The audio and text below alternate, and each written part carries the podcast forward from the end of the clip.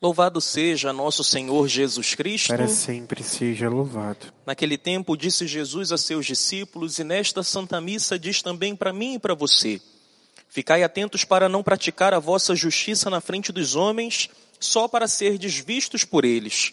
Quando deres esmola, não toques a trombeta, que a tua mão esquerda não saiba o que faz, a tua mão direita, de modo que a tua esmola fique oculta.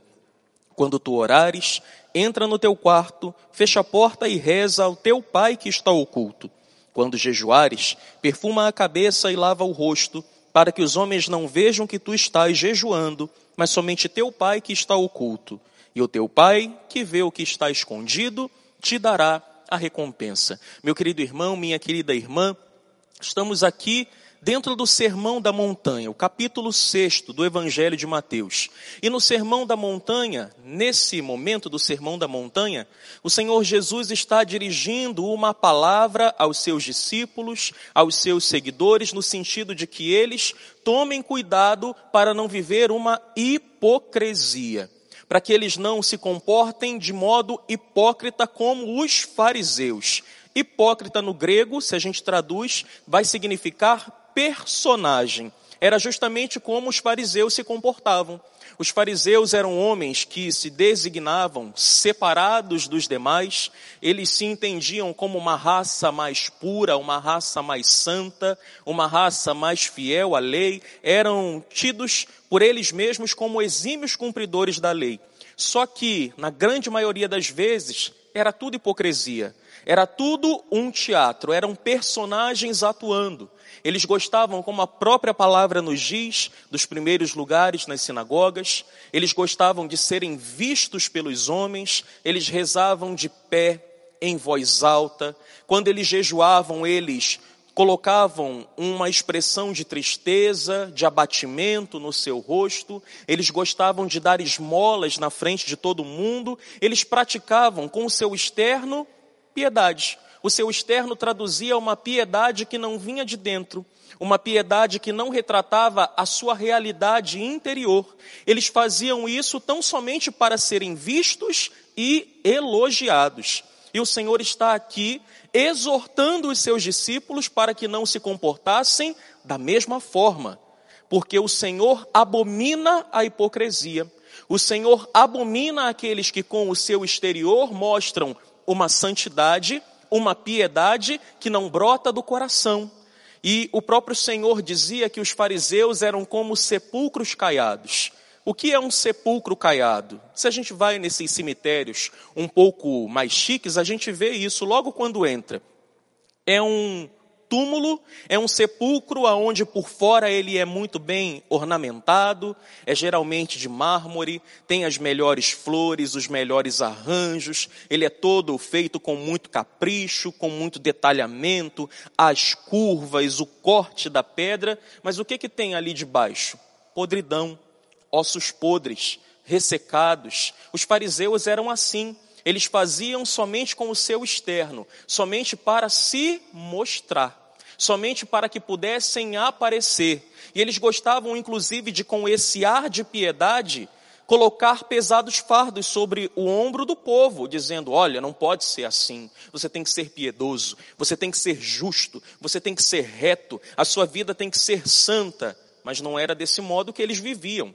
O seu externo não traduzia uma realidade interior verdadeira, uma santidade, uma piedade interior.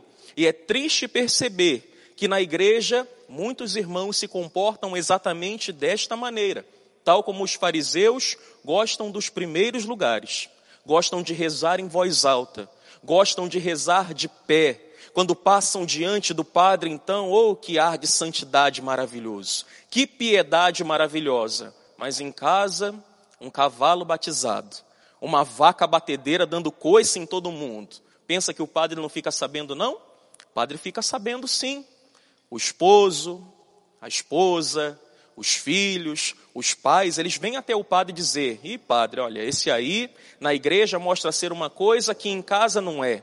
E aquelas pessoas que estão dentro do ônibus e ao passar por um templo, ao passar por uma igreja, fazem aquele sinal da cruz maravilhoso, mas é tudo apenas exterioridade. é tudo apenas para serem vistos, para aparecer, é tudo hipocrisia, é tudo um vazio, é tudo apenas um personalismo. Meus queridos irmãos, minhas queridas irmãs, o Senhor abomina isso. Nós precisamos ser verdadeiro, precisamos viver com piedade, sim.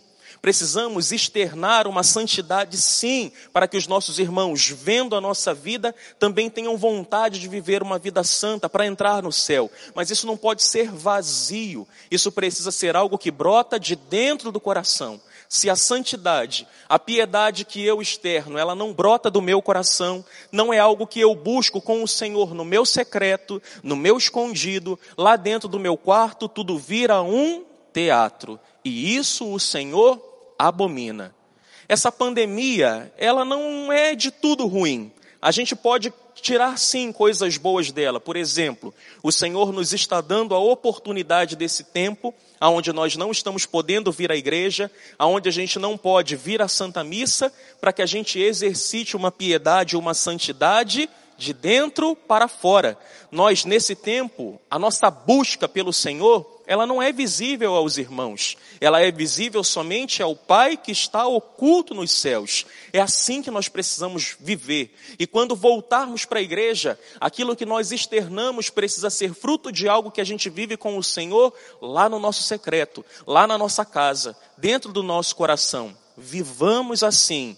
E o Senhor, que vê o que está oculto, dará a nossa recompensa. Se você faz apenas para se aparecer, se você faz apenas para se amostrar, se o padre celebra a Santa Missa com paramentos bonitos, com cantos bonitos, de forma piedosa, somente para se aparecer, quando eu receber um elogio, já vou ter ganho a minha recompensa.